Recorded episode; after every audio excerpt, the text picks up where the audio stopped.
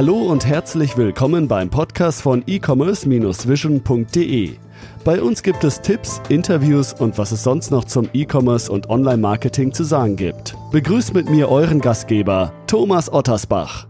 Ja, ich darf euch recht herzlich zu einer weiteren Podcast-Episode willkommen heißen. Heute möchte ich ein ganz, ganz ja, spannendes Thema eigentlich besprechen, was viele Shopbetreiber, ich sag mal, häufig nebenher betrachten, als eher unterschwellig ansehen, aber es durchaus eine äh, essentielle Entscheidung sein kann, mit welchem Hoster ich zukünftig zusammenarbeiten möchte, der ja verschiedene Voraussetzungen betrifft. Ich habe heute einen Gast bei mir, hier in der Podcast-Sendung.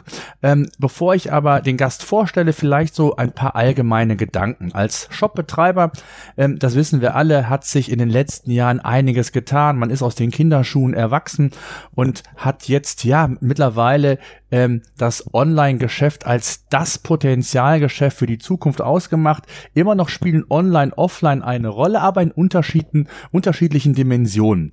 Und da ist es natürlich wichtig, dass ich mir als Shopbetreiber Gedanken mache im Vorfeld. Nicht nur mit welcher Shop-Software ich arbeiten möchte, sondern auch natürlich mit welchem Hoster, mit welchem Server ich arbeite, der mir Potenzial gibt, um wachsen zu können und, und, und. Da spielen eine ganze Menge Dinge und Fragen eine Rolle und die würde ich gerne heute mit meinem Gast einfach ein wenig ja, ausführlicher erörtern.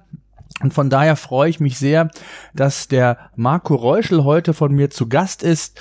Ähm, ich würde vorschlagen, stell dich selbst unseren Zuhörern vor, Marco. Schön, dass du da bist. Wer bist du und was machst du genau? Ja, hallo erstmal. Erstmal vielen Dank für die Einladung, Thomas, und auch hallo an die Hörerinnen und Hörer. Wie du schon gesagt hast, mein Name ist Marco Reuschel, ich bin 43 Jahre alt, ähm, lebe in der Nähe von Köln mit meiner Familie ähm, und ich bin Diplom-Medienwirt. Ähm, seit 13 Jahren ungefähr bin ich professionell im Hosting-Business unterwegs, aber privat habe ich schon schon viel länger Erfahrung mit diesem Business. Ähm, also meine erste Webseite, die war so vor schon vor über 20 Jahren online und auch in meinem ersten Job hatte ich ein bisschen damit zu tun. Da war ich nämlich tatsächlich auch äh, 2001 schon für einen Online-Shop tätig. Ähm, momentan bin ich ähm, Produktmanager für Professional Web Hosting bei der Host Europe GmbH und damit dann auch für die Produkte zuständig, mit denen man Online-Business betreiben kann. Aber nebenher habe ich auch noch viele andere kleinere Initiativen und äh, außerdem unterrichte ich auch an der Hochschule für Medien, Kommunikation und Wirtschaft, das Fach Digital Medienwirtschaft, ähm, weshalb ich gerade das Thema hier heute bei dir in der Kombination auch so interessant finde. Mhm. Super, danke dir. Äh, ich habe es ja so in meinem Intro schon mal gesagt, die Herausforderungen eines Shopbetreibers sind relativ vielseitig. Ähm, wie hast du die Entwicklung gesehen, jetzt gerade mal aus dieser Perspektive, ähm, wie sich der E-Commerce entwickelt hat und welche zusätzlichen neuen Herausforderungen damit zustande kommen? Ja, also die, die Entwicklung des E-Commerce in den, in den letzten Jahren, die war ja gigantisch. Also wir haben ja in den letzten äh, Jahren eigentlich jedes Jahr Double-Digit-Wachstum im, im Revenue gesehen. Also wir sind ja immer über zehn Prozent gewachsen. Ähm, ich habe gerade noch eine aktuelle ähm, Zahl mal gesehen. Für 2018 wird ja vom HDE erwartet, dass wir so bei 53 Milliarden Euro Umsatz landen werden für alleine für B2C. Ähm, und äh, damit würden wir halt auf jeden Fall auch wieder über zehn Prozent über dem Vorjahr liegen. Ähm, und ähm, das ist, denke ich, äh, gerade für Deutschland, wo wir sehen können, ähm, dass die Entwicklung da tatsächlich auch ganz vorne mit dabei ist, ähm, ähm, erfreulicherweise, natürlich ganz interessant.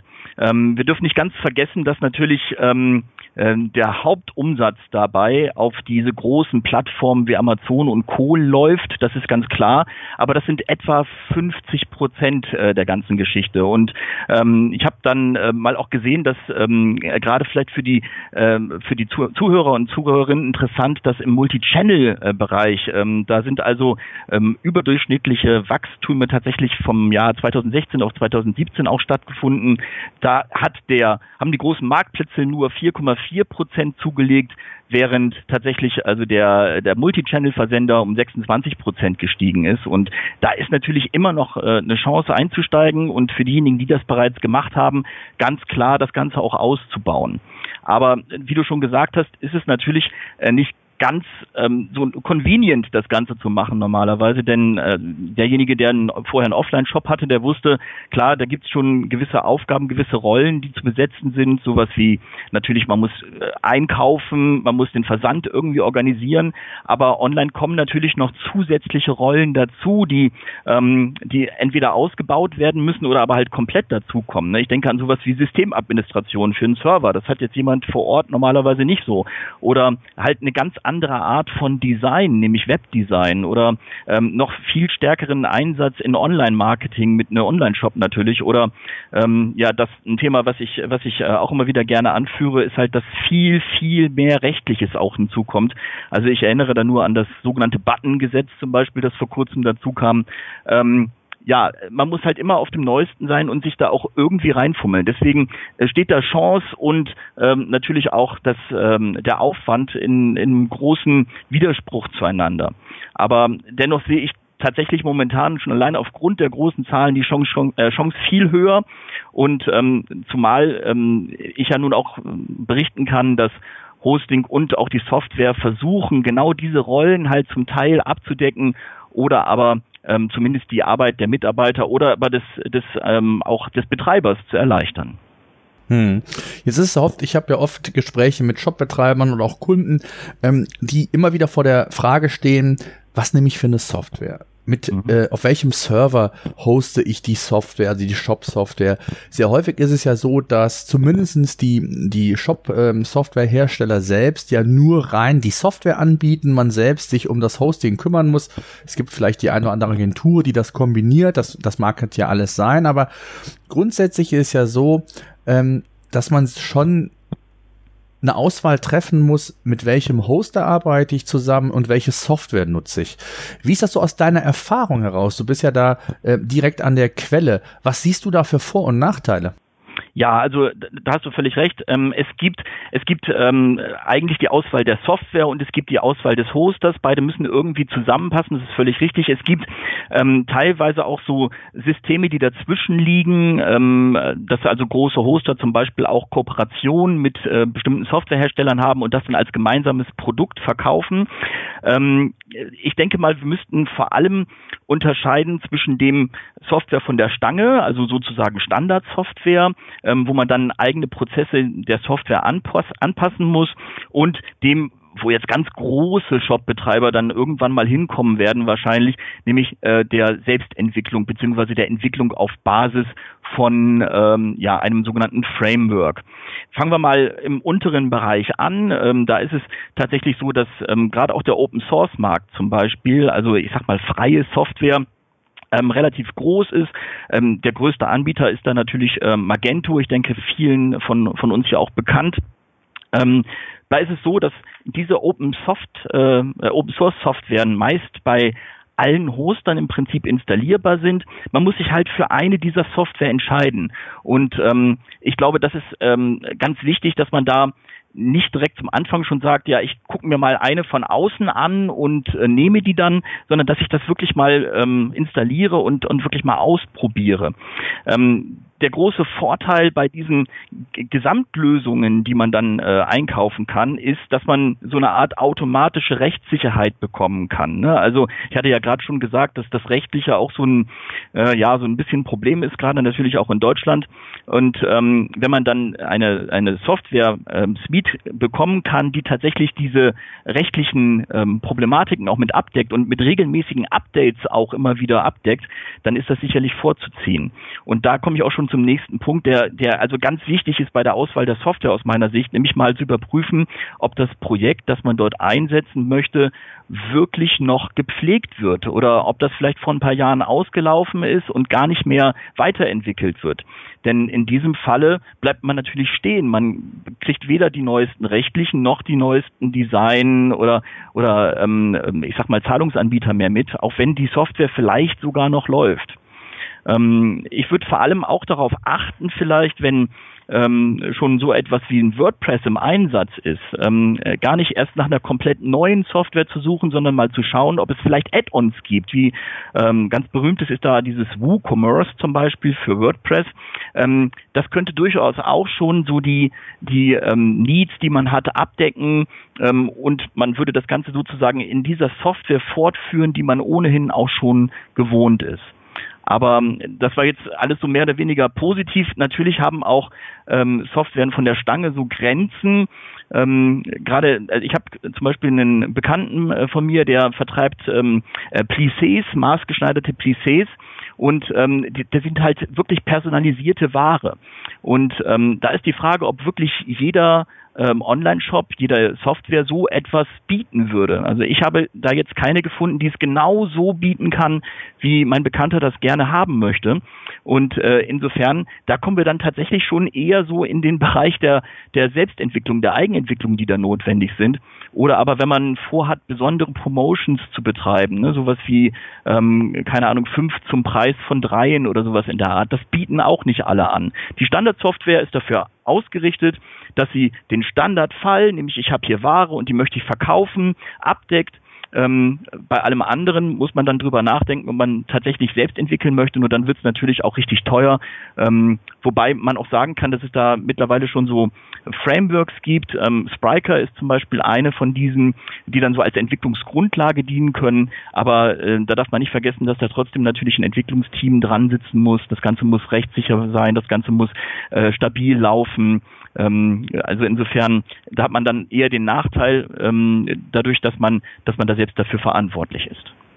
Mhm. Ich erlebe das oft in der Praxis oder im Alltag auch, dass ähm, viele Shopbetreiber, die sagen, ich, ich möchte eine neue Shop-Software oder ich fange jetzt gerade an, ähm, die sich eigentlich sehr darauf fokussieren, erstmal die richtige Shop-Software zu haben, ähm, ohne vielleicht den notwendigen Weitblick zu haben, wie das mit dem Thema Skalierbarkeit aussieht. Ja. Und ähm, Skalierbarkeit bedeutet ja auf der einen Seite, dass die Software das mitmacht, aber auf der anderen Seite, dass natürlich auch mein Server, mein Hoster mir entsprechende Möglichkeiten bietet, ja, diese Skalierbarkeit mit ihm gemeinsam auch umsetzen zu können. Ähm, wie sind da deine Erfahrungen oder was sind so Themen, wo du sagst, da sollte man drauf achten? Also mir persönlich würde jetzt einfallen, ich würde, wenn ich Shopbetreiber wäre, bevor ich mir mich für eine Shop-Software tatsächlich dann entscheide, auch mit meinem Hoster sprechen, wie es denn mit Skalierungsmöglichkeiten aussieht, mit Upgrades von, ähm, von virtuellen Servern, von Servern. Da kommen wir gleich noch zu, was mhm. denn so der passende ähm, ähm, äh, Web-Tarif quasi für mich ist oder Hoster-Tarif, Hosting-Tarif. Äh, wie siehst du das aus deiner Erfahrung? Also du hast völlig recht. Beide ähm, Teilbereiche sollten hundertprozentig skalierbar sein für den Nutzer und zwar so weit, ähm, wie er glaubt, in den nächsten, ich würde sagen, drei bis vier Jahren ähm, ähm, damit klarzukommen. Insofern bei der Software ähm, äh, glaube ich, ist das Problem gar nicht so dramatisch, denn wenn man da etwas ähm, Aktuelles nimmt, wie zum Beispiel ein Magento oder ein WooCommerce, ähm, das wächst quasi mit ähm, da, äh, das ist nicht so niedrig, so klein skaliert, dass man äh, da Sorgen haben müsste, dass das ähm, ähm, direkt in den nächsten Jahren ähm, für einen zu klein wird, diese, diese Software. Ähm, das kann allerdings tatsächlich passieren bei so sehr kleinen Paketen, die ähm, vom Hoster und von der Software zusammengeschnürt werden. Ne? Die sind manchmal tatsächlich dafür ausgelegt, dass ich sage jetzt mal ein bisschen äh, salopp, ähm, ähm, Oma ihre ähm, Topflappen, die selbstgestrickten Topflappen ähm, verkaufen kann für also drei, vier, fünf verschiedene Produkte. Ähm, die möchte dann aber auch nicht unbedingt weiter wachsen an der Stelle. Ähm, wenn man jetzt, ähm, wie die meisten von uns, den Wunsch hat, an der Stelle weiter zu wachsen, dann würde ich dringend empfehlen, den Weitblick mal drei oder vier Jahre sogar im Blick zu haben. Und bei der Software bedeutet das, ähm, äh, eigentlich das, was ich gerade gesagt habe, nämlich äh, gar nicht mehr so ähm, äh, stressig, das, was man vorher so hatte, so Anzahl der Produkte oder Kategorien, sondern es ist tatsächlich eher dieses Funktionale. Ne? Möchte ich möchte ich personalisierte Ware anbieten, sowas wie ähm, vielleicht ich bin jetzt im, im T-Shirt-Bereich und ich möchte irgendwann in der Zukunft und das weiß ich jetzt schon personalisierte T-Shirts anbieten. Ähm, dieser funktionale Unterschied, das ist das, was bei einer Software womöglich irgendwann einmal an die Grenzen stoßen kann oder halt auch Promotions. Ähm, da sollte man sich von Anfang an Gedanken darüber machen und lieber etwas nehmen, was diese Funktionalität von Anfang an bereits mitbringt und es dann halt zum Anfang nicht nutzen, um es dann irgendwann, wenn man vom Business her so weit ist, einfach nur zu aktivieren. Ähm, beim Hosting ähm, äh, gebe ich dir recht, da wollen wir ja auch gleich noch kurz drüber reden. Ähm, da, da sollte die Skalierbarkeit natürlich auch vorhanden sein. Nur da ist es von Anfang an so, dass ähm, dafür natürlich auch Kosten entstehen. Und da wird man äh, zum Anfang nicht das größtmögliche Produkt wählen, das, ähm, ähm, das vielleicht in drei oder vier Jahren mal notwendig ist, sondern da sollte man ein Produkt suchen, das mit einem mitwachsen kann und dann halt auch entsprechend äh, mehr kostet, ähm, wenn mehr Umsätze vorhanden sind. Also dass man das sozusagen dann auch direkt miteinander verrechnen kann. Mhm. Es ist natürlich so, ähm, das muss man auch immer natürlich berücksichtigen bei der Auswahl des, des richtigen Hosting-Paketes. Geht es natürlich auch um Fragestellungen, nicht nur um Kompatibilitäten oder Skalierbarkeit, sondern natürlich auch um andere Faktoren wie Geschwindigkeit, wie das Thema SEO, also Page Speed ist ja für mhm. Google ein ganz, ganz wichtiges Kriterium geworden. Ähm, nicht nur klassisch, sondern auch mobile, ähm, ja, als zuletzt als, als, als Ranking-Faktor deklariert. Ähm, das ist natürlich auch ein Thema, dass auch dieses Zusammenspiel Hosting Software so funktionieren muss, dass ich natürlich auch diese Kriterien erfüllen kann. Ähm, wie wichtig siehst du diese Themen und wie oft werdet ihr da vielleicht sogar auch mit konfrontiert oder ist es sogar eher ein Problem aus deiner Erfahrung, dass sich zu wenige darüber Gedanken machen?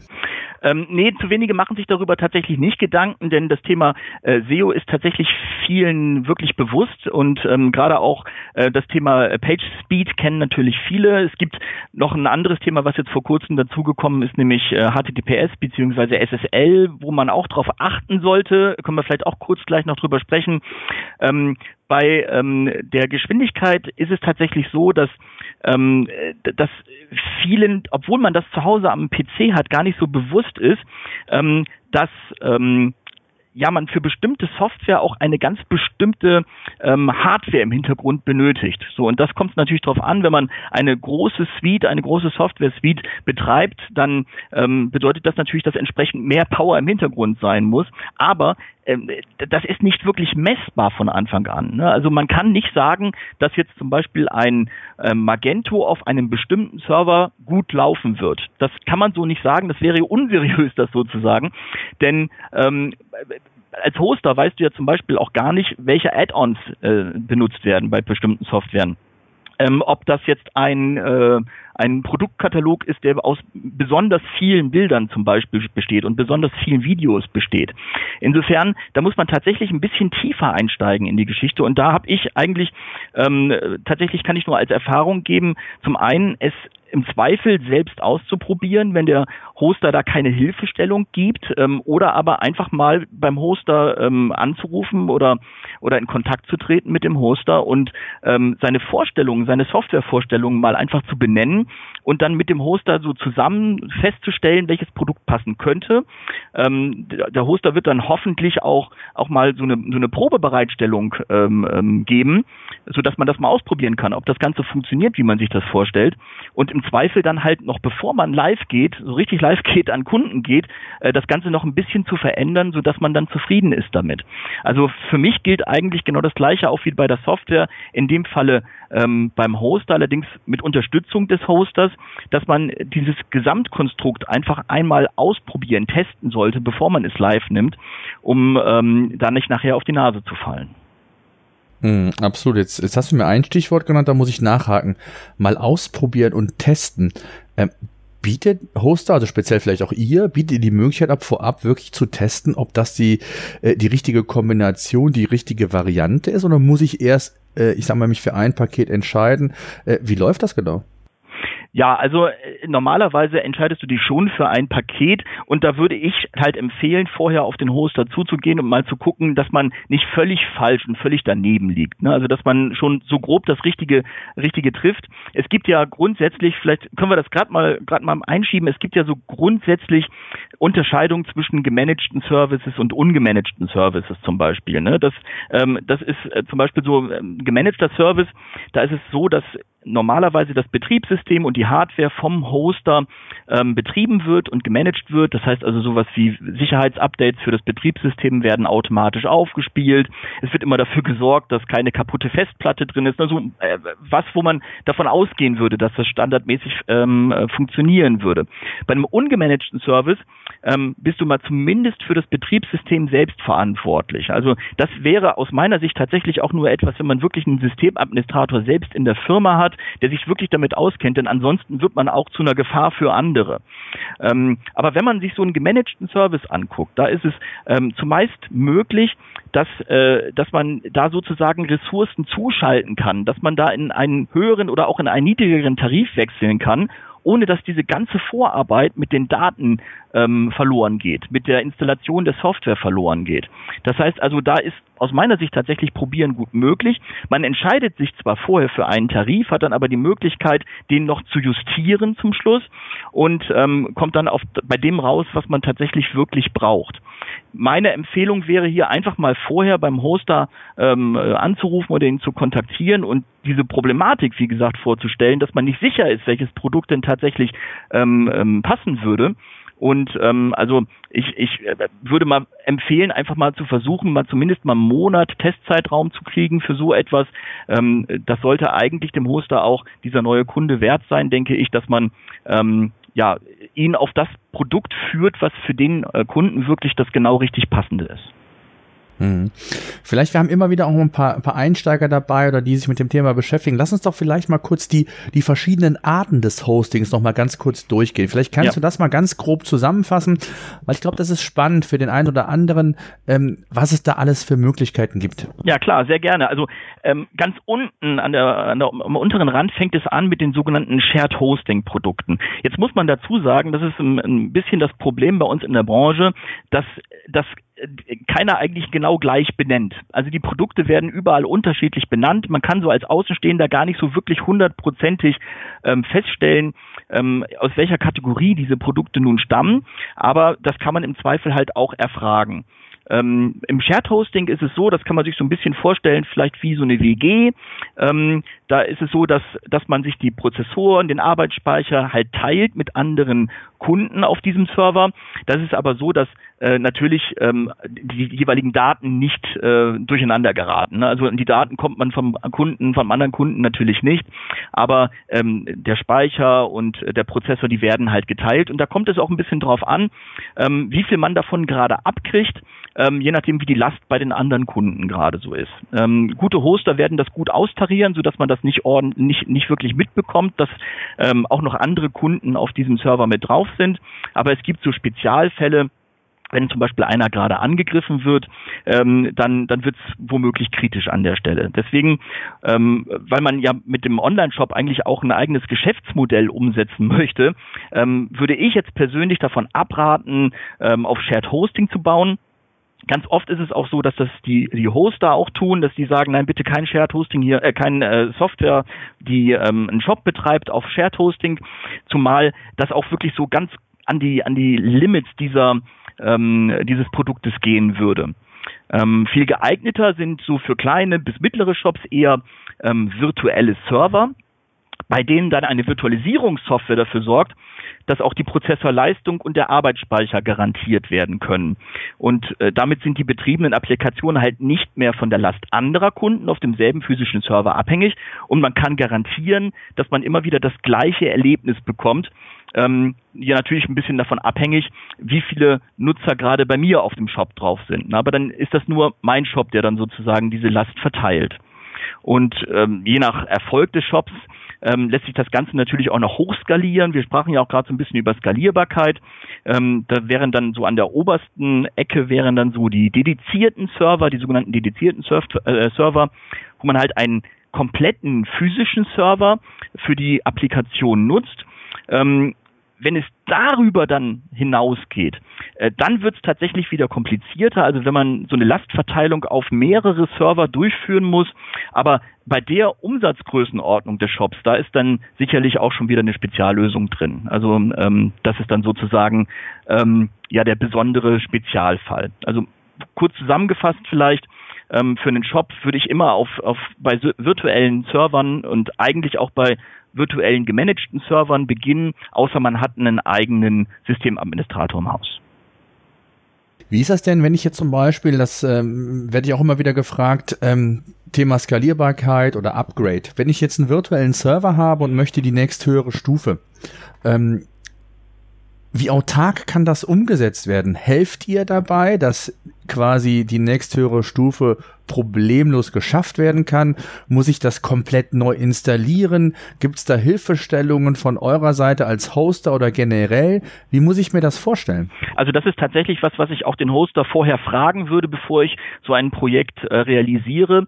Ähm, ich kann jetzt da für uns sprechen. Bei uns ist es bei den gemanagten virtuellen Servern und auch bei den dedizierten so, dass man ähm, von Tarif zu Tarif springen kann äh, und immer alle Daten, alle Software, alle E-Mails mitgenommen werden werden. Das heißt also, ähm, schlussendlich ist da mit minimalem Ausfall ähm, und, und minimalem Selbsttun möglich, ähm, die ähm, Skalierbarkeit sozusagen herzustellen, auf den nächsthöheren Tarif zu wechseln. Das ist kein Problem. Allerdings. Okay, das heißt, kann eigentlich barrierefrei so ein bisschen, äh, ja. kann ich sagen, dass man fast barrierefrei quasi switchen kann, ohne dass ich enormen Aufwand habe, alles neu installieren zu müssen, dass ich mir vielleicht eine Agentur holen muss, ja. dass es vielleicht zu Ausfällen kommt und und und. Nein, also bei der bei, beim Skalieren, beim Hochskalieren ist das überhaupt gar kein Problem. Ähm, Zumal, das ist genau der Vorteil dabei, genau das gleiche System auf all diesen Servern verwendet wird, dieses gemanagte System. Ne? Und damit ist es halt absolut kompatibel zu äh, dem, was ich vorher auch hatte. Ähm, und der Umzug, ähm, also dieser Umzug der Daten, sag ich mal, der wird halt auch automatisiert von uns durchgeführt. Bei den äh, virtuellen ungemanagten Servern oder auch den dedizierten ungemanagten Servern, da ist ja der Kunde schlussendlich selbst genau für das verantwortlich, was auf diesem Server passiert. Da haben wir überhaupt gar keinen Zugriff drauf. Und insofern ist da jetzt also ein, ähm, von uns komplett begleiteter Umzug gar nicht möglich, aber das äh, betrifft nicht nur uns, das ist, das ist generell der Fall. Ähm, Allerdings ähm, hilft man da natürlich, wo man kann, in irgendeiner Form. Wenn es jetzt ein, ein großer Shop ist zum Beispiel und der Probleme hat, selbst diese Daten überhaupt ähm, äh, von diesem Server runterzukriegen, dann äh, würde ich auch einfach mal im, im Kundenservice anrufen. Äh, da lässt sich ja normalerweise Hilfestellung geben. Und ähm, das Gleiche gilt allerdings auch für ähm, andere Software. Also manchmal kommt es vor, dass Kunden mit einer Software gestartet haben und dann doch merken, oh, das war nicht das Richtige für uns und das ist natürlich noch komplizierter, denn natürlich versuchen die Softwaren sich so ein bisschen auch abzukapseln, ne? denn natürlich wollen die ihren Kunden nicht verlieren, der mit der Software arbeitet. Und gleichermaßen ähm, haben die natürlich auch ein Datenmodell für sich gefunden, was optimal für sie ist. Das lässt sich nicht so einfach auf eine andere, auf eine andere Software übertragen. Ähm, da haben jetzt aber, das weiß ich bei uns, ähm, manche Kollegen tatsächlich auch im äh, Kundenservice ähm, Erfahrungen mit verschiedenen Portierungen von einer Software auf die andere und können da also zumindest mal unterstützen. Hm. Jetzt ähm, ist ja ein Punkt äh, klar, die Skalierbarkeit, die Auswahl des richtigen Servers haben wir gerade besprochen. Dann gibt's ja noch so ein paar, ich nenne es immer Add-ons, Zusatzfeature, die heutzutage äh, eigentlich selbstverständlich sein sollten. Thema SSL, du hast es eben angekündigt. Ja. Jetzt gibt's ja da unterschiedliche Zertifikate. Äh, wie läuft das bei euch genau? Ja, also das ist. Das Oder ist wie sollte es richtig laufen? Worauf ja. sollte man achten? Das ist vielleicht die, die richtigere Frage. Absolut, absolut. Also da gibt es tatsächlich auch Unterschiede. Das ist von Hoster zu Hoster unterschiedlich. Ähm, bei manchem Hoster ist es so, dass man nur die SSL-Zertifikate des jeweiligen Hosters benutzen kann. Ähm, bei uns ist das nicht so. Also du kannst auch mit einem eigenen SSL-Zertifikat kommen und wir binden das bei uns dann äh, ein, beziehungsweise das kannst du selbst machen über unser Kundeninterface.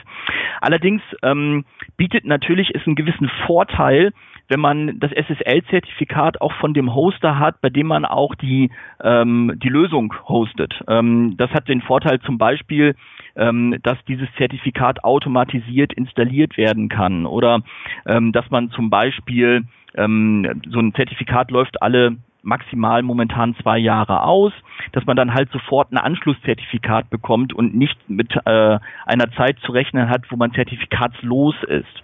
Ähm, du hattest es aber gerade schon gesagt, es gibt halt verschiedene Zertifikatstypen.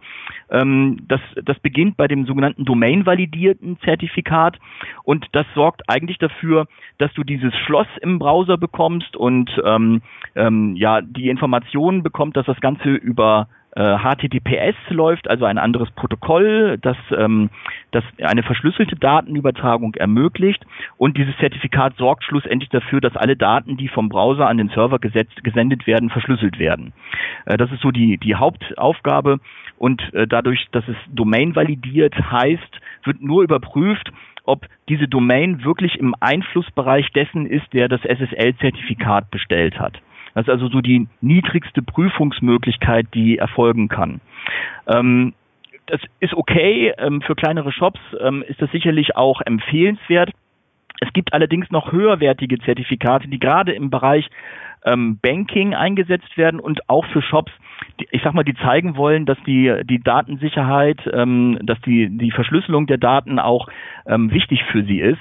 Ähm, da gibt es ähm, das e, sogenannte EV-SSL-Zertifikat, also Extended Validation oder erweiterte Validierung.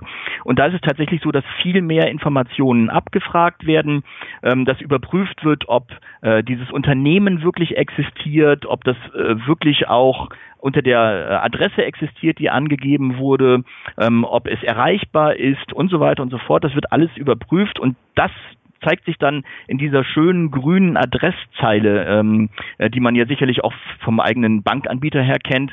Schlussendlich werden auch da die Daten verschlüsselt vom Browser zum ähm, Server und umgekehrt.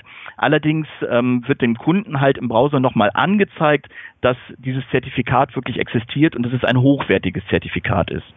Dazwischen gibt es noch ein zweites, ein drittes Zertifikat, nämlich die organisiert, äh, Organization Validation Zertifikat. Ähm, das liegt so dazwischen. Da wird überprüft, ob die Organisation, ob das Unternehmen wirklich existiert. Aber schlussendlich hat der Endkunde, der auf den Shop geht, keine weitere visuelle, ähm, keinen weiteren visuellen Hinweis darauf, dass es sich wirklich um ein hochwertiges Zertifikat handelt. Deswegen wäre jetzt so der Tipp von mir, sich zu entscheiden, entweder ein DV oder ein EV-Zertifikat zu nehmen, also ähm, Domain validiert oder äh, erweitert validiert. Denn da erkennt dann halt auch der, der Nutzer des Shops, ähm, dass man sich Gedanken darüber gemacht hat, ähm, äh, dass die ähm, SSL, äh, dass, dass die ähm, Datenverschlüsselung halt auch stattfindet im Shop. Hm. Jetzt gibt es natürlich nicht nur Shopbetreiber und Shopsoftware, sondern äh, egal, ob, ob ich Shopbetreiber bin oder sonstiges Business betreibe, kann es ja auch sein, dass ich äh, einen Blog oder andere Projekte über ein Hosting anbiete. Und jetzt geht's ja auch gerade für, für Neueinsteiger, die vielleicht einen Blog starten wollen mit einer eigenen Domain, einer eigenen IP-Adresse oder einer Subdomain oder was auch immer, geht's natürlich darum, das so einfach wie möglich zu starten.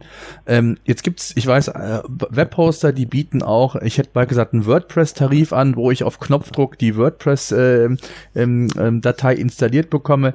Ähm, ist das zu empfehlen? Also gerade jetzt sind wir ja in dem Bereich virtuelle Server, Shared Server, also mit klein anzufangen.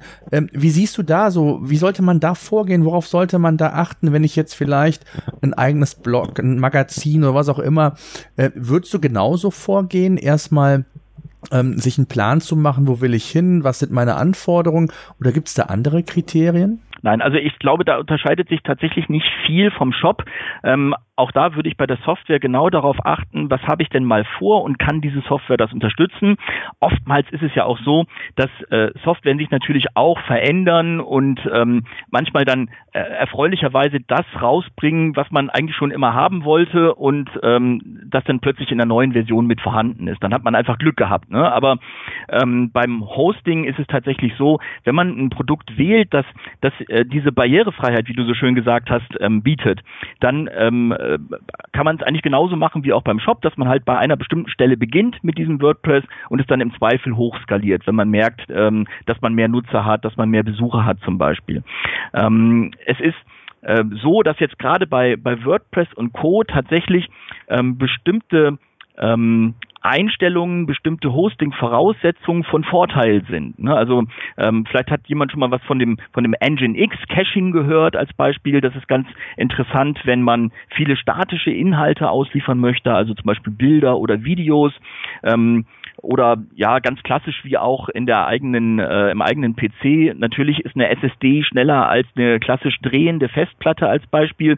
Das sind alles Dinge, die sind von Applikation zu Applikation ein bisschen unterschiedlich, je nachdem, was man damit machen möchte. Insofern ist es schon natürlich von Vorteil, ein darauf spezialisiertes Hosting zu nutzen, also was jetzt speziell für auf ein WordPress zum Beispiel ähm, angepasst ist oder auf ein Magento angepasst ist. Ähm, allerdings ähm, ist das in der Regel dann auch wieder in einem etwas höheren Preissegment angesiedelt. Und ähm, es kommt da tatsächlich wieder ein bisschen auf die eigenen Anforderungen an. Und ich würde es wahrscheinlich auch einfach erstmal mit einem Standard ähm, Produkt probieren und gucken, ob ich damit zufrieden bin oder nicht. Und wenn ich sehe, dass das tatsächlich diese Performance nicht bringen kann, dann würde ich äh, zu was anderem gehen. Hm. Jetzt ähm, möchte mal so ein bisschen auf das Thema Geschwindigkeit, weil ich es ganz wichtig finde und was sehr viel oder häufig vernachlässigt wird. Mhm. Das Thema, ähm, es ist ja oft so, dass es augenscheinlich der Server und äh, die Kombination mit, mit äh, ob CMS oder Shop ähm, gegeben ist, aber ich sag mal, für Google das Thema hatten wir, ist es ein ganz essentieller Bestandteil beziehungsweise auch ein Ranking-Kriterium. Ja.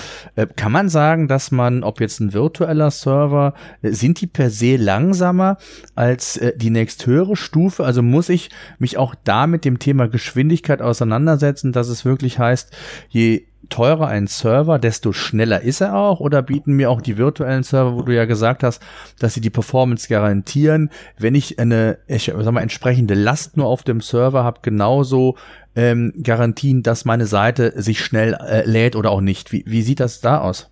Also Geschwindigkeit setzt sich ja gerade im Hosting aus ganz vielen einzelnen Faktoren zusammen. Und ähm, du hast jetzt ein, ein, paar gerade genannt, zum Beispiel ähm, die ähm, Festplattengeschwindigkeit gehört dazu, ähm, aber es ist in dem Falle zum Beispiel auch wichtig, dass der Netzwerkanschluss entsprechend breit genug ist. Ne? Und da ist es natürlich auch so etwas, ähm, das, das kann man als, als Kunde jetzt als erstes überhaupt nicht nachprüfen. Da muss man auch ein Stück weit Vertrauen haben natürlich in die Infrastruktur des Hosters, die dahinter steckt.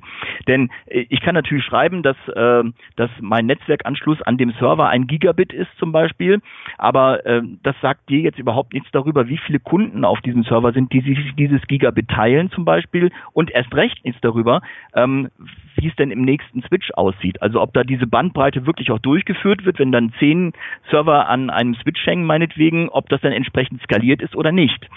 Ähm, insofern ähm, das lässt sich von außen nicht wirklich erkennen. Da ist tatsächlich so ein bisschen wie beim, beim Metzger, da muss man einfach Vertrauen haben äh, in das, was der, der Profi da am, Ende, an, am, anderen, am anderen Ende tut, ohne dass ähm, ja, äh, ohne dass man den schon kennt vorher. Ne? Das ist tatsächlich so ein bisschen Vertrauenssache und deswegen rate ich eigentlich auch immer jedem, ähm, dass man, bevor man, ähm, ähm, also wenn man unsicher ist bei sowas und auch gerade mit so einem größeren Projekt anfängt, dass man da lieber mal mit dem Hoster Rücksprache hält und versucht, gemeinsam eine Lösung dafür zu finden. Denn der Hoster wird der Letzte sein, der ein Interesse daran hat, dass der Kunde nicht zufrieden ist. Ne? Insofern. Was sind denn so, was sind denn so Themen, worauf sollte man denn achten? Hast du vielleicht den einen oder anderen Tipp, äh, wenn es einem wirklich wirklich auch darum geht, was sind so ähm, Merkmale, die man abfragen sollte, weil du sagtest, dann sollte man mit seinem Hoster mal sprechen. Ja, also ähm, das kommt halt auf die Kombination von Software und Hardware an. Das ist das Wichtige. Ne? Du brauchst zum Beispiel nicht immer einen Nginx Cache. Ähm, das ist, ist total sinnlos, wenn du ähm, sehr dynamische Inhalte hast. Ähm, was man so abfragen kann und äh, was man auch überprüfen kann im Zweifel ist zum einen natürlich die Geschwindigkeit des Prozessors, der drinne ist oder der garantiert wird bei virtuellen Servern. Ähm, eigentlich das Klassische, was man auch bei einem eigentlichen PC-Kauf sich anschaut. Ne? Dann der Arbeitsspeichergröße zum Beispiel. Ähm, wie sieht's aus mit der, mit der Festplatte? Ist das eine klassische Festplatte oder sind SSDs verbaut? Das ist insbesondere wichtig bei den Datenbanken, die im Hintergrund laufen. Ne? Die Shop-Systeme setzen ja alle auf Datenbanken auf und gerade bei den Datenbanken ist es natürlich wichtig, dass die sehr schnell ihre Informationen rausfeuern. Ne? Bei jedem äh, Seitenaufruf werden, werden zig Datenbankabfragen normalerweise durchgeführt und wenn die Datenbank dann nicht schnell genug reagiert, ähm, dann äh, wird die ganze Seite, die wird, die, wird der Seitenaufbau dadurch langsam. Also Datenbanken auf SSD zum Beispiel ist so eine Geschichte, die ich unbedingt empfehlen würde. Dann mal die Netzwerkbandbreite anschauen, die, ähm, die der, der Hoster anbietet oder angibt, aber durchaus auch mal hinterfragen, wie sieht denn die Infrastruktur dahinter aus? Also kommt das dann auch wirklich an mit dieser Bandbreite? Das äh, kennen wir ja auch so ein bisschen von unseren DSL-Anschlüssen, äh, die sehr, sehr hohe Bandbreiten versprechen und wenn man sie da mal durchmisst, sieht's anders aus. Also die Frage ist, was kommt denn eigentlich wirklich beim Server an? Und ähm, äh, also das ist etwas, wenn man sich damit tatsächlich nicht jeden Tag und professionell auseinandersetzt, ähm, würde ich sagen, ist man damit überfordert und dann würde man auch aus seinem Kerngebiet rausgehen. Denn eigentlich will man ja einen Shop betreiben. Und äh, deswegen, also nochmal von mir, ich, ich äh, würde tatsächlich versuchen, ein Vertrauensverhältnis mit dem Hoster herzustellen und im Zweifel auch versuchen auszumachen, okay, wenn es das nicht ist, dann versuchen wir gemeinsam das zu optimieren.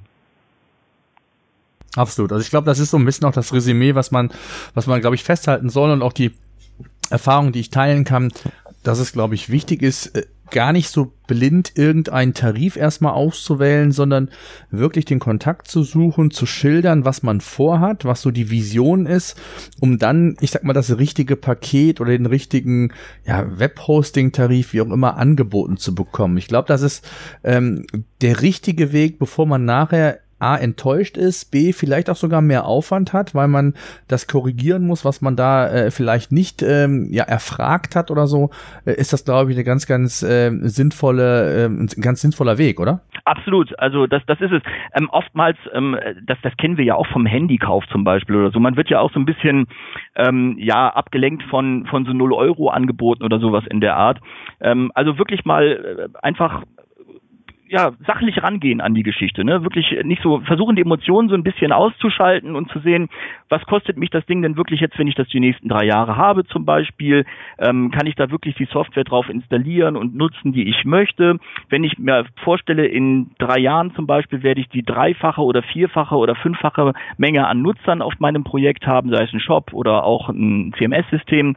Ähm, ähm, das wird dann auf dem Paket nicht mehr funktionieren, aber bietet mir mein Hoster dann an, dass ich aufs nächsthöhere wechseln kann. Ähm, was bedeutet das für mich an Aufwand? Was bedeutet das dann für mich an Kosten? Also ich würde es tatsächlich mal sachlich durchgehen, das Ganze.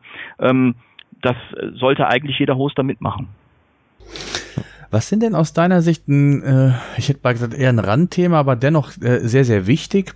Was sind denn zum Beispiel Serviceleistungen, die ein Webhoster oder worauf man achten sollte als Seitenbetreiber, Shopbetreiber, die aus deiner Sicht wichtig sind und wo es auch nochmal große Unterschiede zu gibt? Also aus meiner Sicht ist das Wichtigste Erreichbarkeit. Also ähm, das Absolut, wissen wir, ja. das wissen wir alle. Ähm, wenn äh, wenn mal was äh, schief geht, ausfällt oder ich irgendeinen Fehler gemacht habe, dann passiert das meistens nicht in den Business Hours, sondern irgendwann abends um elf oder so. Und dann sollte man natürlich jemanden erreichen können, der mit einem da professionell durchgeht. Also Erreichbarkeit ist wichtig, aber dann vor allem auch Profis zu erreichen, Leute zu erreichen, die sich damit auskennen. Ähm, hab mal gehört, dass es angeblich so sein soll, dass manche halt in den Nachtstunden dann lieber, äh, ich sag mal, günstige ähm, Studenten einsetzen, die sich aber nicht wirklich äh, um das Problem kümmern können, sondern es nur aufnehmen können. Ähm, das sollte man vorher versuchen, irgendwie schon mal klar zu machen, dass, äh, dass man auch gegebenenfalls mal nachts mit einem Profi sprechen muss. Ähm, das ist wichtig und dann natürlich auch Lösungsorientierung irgendwie. Ne? Also dass man ähm, ja, dass man dem Kunden nicht immer als erstes sagt, ja, hier ist dein Tanzbereich und dort ist mein Tanzbereich und äh, der wird nicht überschritten, sondern dass man sich einfach mal als, als Kundenservice auch das Problem des Kunden anhört und versucht, eine Lösung zu erarbeiten zusammen. Natürlich ähm, ist jetzt der Hoster nicht für die Software verantwortlich, ne? denn dafür ist ja der Softwarehersteller verantwortlich wiederum. Aber trotzdem ähm, hat er natürlich schon oft mit dieser Software zu tun gehabt und kann dennoch in den meisten Stellen ähm, natürlich Unterstützung geben. Und ähm, ja, das ist für mich auch ein Kriterium eines, eines guten Services. Jetzt äh, war ja im Mai, ich hätte bald gesagt, äh, in aller Munde die DSGVO.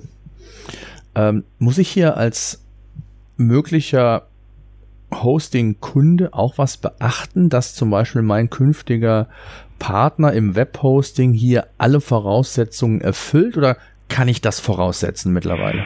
Ja, also dafür gibt es ja Verträge mit den Hostern. Ähm, den schließt man, äh, wenn man das braucht, wenn man jetzt äh, unter diese DSGVO fällt, was ja ein Shopbetreiber in der Regel wird, ähm, schließe ich diesen Vertrag mit dem Hoster entsprechend ab und dann ist man, was das angeht, gegenüber dem Hoster abgesichert. Aber natürlich äh, bedeutet das nicht, dass man nicht auch die Pflichten, die man selbst als Shopbetreiber hat, also ich sage sowas wie ähm, ähm, ja, Impressumspflicht, Datenschutzverordnung, ähm, die, die, die ganzen Seiten, die man aufbauen muss, die ganzen Informationen, die man seinem Kunden gegenüber geben muss, die, für die ist man natürlich weiterhin selbst verantwortlich. Und ähm, deswegen hatte ich auch gerade ähm, ganz am Anfang gesagt, dass es natürlich wichtig ist, dass man auf Software setzt, die auch ständig gewartet wird, die ständig geupdatet wird. Ähm, denn das haben wir ja auch gesehen im Mai, dass dann zum Teil auch noch so verzweifelte Last-Minute-Updates von bestimmten ähm, Anbietern kamen, ähm, die dann so eine so eine Datenschutzseite zum Beispiel mit eingepflegt haben. Also dass es überhaupt möglich wird, die die einzublenden. Oder aber ähm, wurde ja auch Pflicht, äh, dass wirklich jede einzelne Seite mit diesem Link versehen wird. Und ich erinnere mich da zum Beispiel an WordPress, die dann sogar auf die Login-Seite, die ja eigentlich mal ganz ehrlich eine versteckte Seite ist, mehr oder weniger, ähm, dass da dann auch noch dieser Link draufgesetzt wurde. Also auch hier ganz wichtig, dass man Software betreibt, die auch wirklich noch ähm, äh, geupdatet wird. Denn das war jetzt ein Beispiel mit der äh, Datenschutzgrundverordnung in diesem Jahr. Im nächsten Jahr kommen die nächsten Änderungen. Ne? Und äh, da wird man sich wieder genauso drauf einstellen müssen. Mm, absolut. Fassen wir vielleicht nochmal zusammen. Ich glaube, der, der sinnvollste Weg, wenn ich mich mit dem Thema Serverumzug oder auch eine Neuinstallation, neues Projekt starten möchte, ist, glaube ich, immer erst den Kontakt zu suchen, die ähm, das Vorhaben, die Vision, die man hat, mit dem Hoster zu besprechen. Das ist, glaube ich, ganz wichtig. Darüber hinaus aber auch zu erfragen, äh, wie sind die einzelnen Server aufgestellt? Also rein von der Performance her, rein auch vom Service her. Du hast es eben gesagt, die Erreichbarkeit ist ein Thema. Also Support ähm, ist ein ganz essentieller Bereich. Ähm, wie geht, wie sieht's aus? Wie skalierbar sind Projekte oder wie skalierbar ähm, ist das Ganze? Mit wie viel Aufwand ist das verbunden? Wenn ich zum Beispiel neben einem Online-Shop einen Blog oder ein anderes Projekt noch starten will, wie einfach ist das umzusetzen, vielleicht auch mit meinem Tarif, mit meinem Server, wie auch immer. Das sind natürlich ganz essentielle Fragen, die viele sich im Vorfeld gar nicht erst stellen, beziehungsweise ich erlebe es sehr häufig, dass gerade diejenigen, die sich einen neuen Shop haben bauen lassen, ein neues Design. Vielleicht gibt es auch andere Anforderungen vom Design her, um bei gleicher Geschwindigkeit äh, entsprechend ähm, ja vielleicht auch leistungsfähigere Server haben zu müssen, dass man sich sehr ich sag mal, rudimentär zum Teil mit dem Thema Webhosting beschäftigt und das eigentlich, und deswegen finde ich die, die äh, Sendung, die wir heute machen, auch so wichtig, dass man sich hier schon sehr genau Gedanken machen muss, weil das, das Webhosting ist ja, wenn man so will, erstmal die Basis überhaupt für meine Webseite. So, wenn die Webseite schön ist, wenn sie toll ist, der Server aber nicht, ähm, dann hat der Nutzer keinen Spaß. Wir haben gesagt, Google hat keinen Spaß.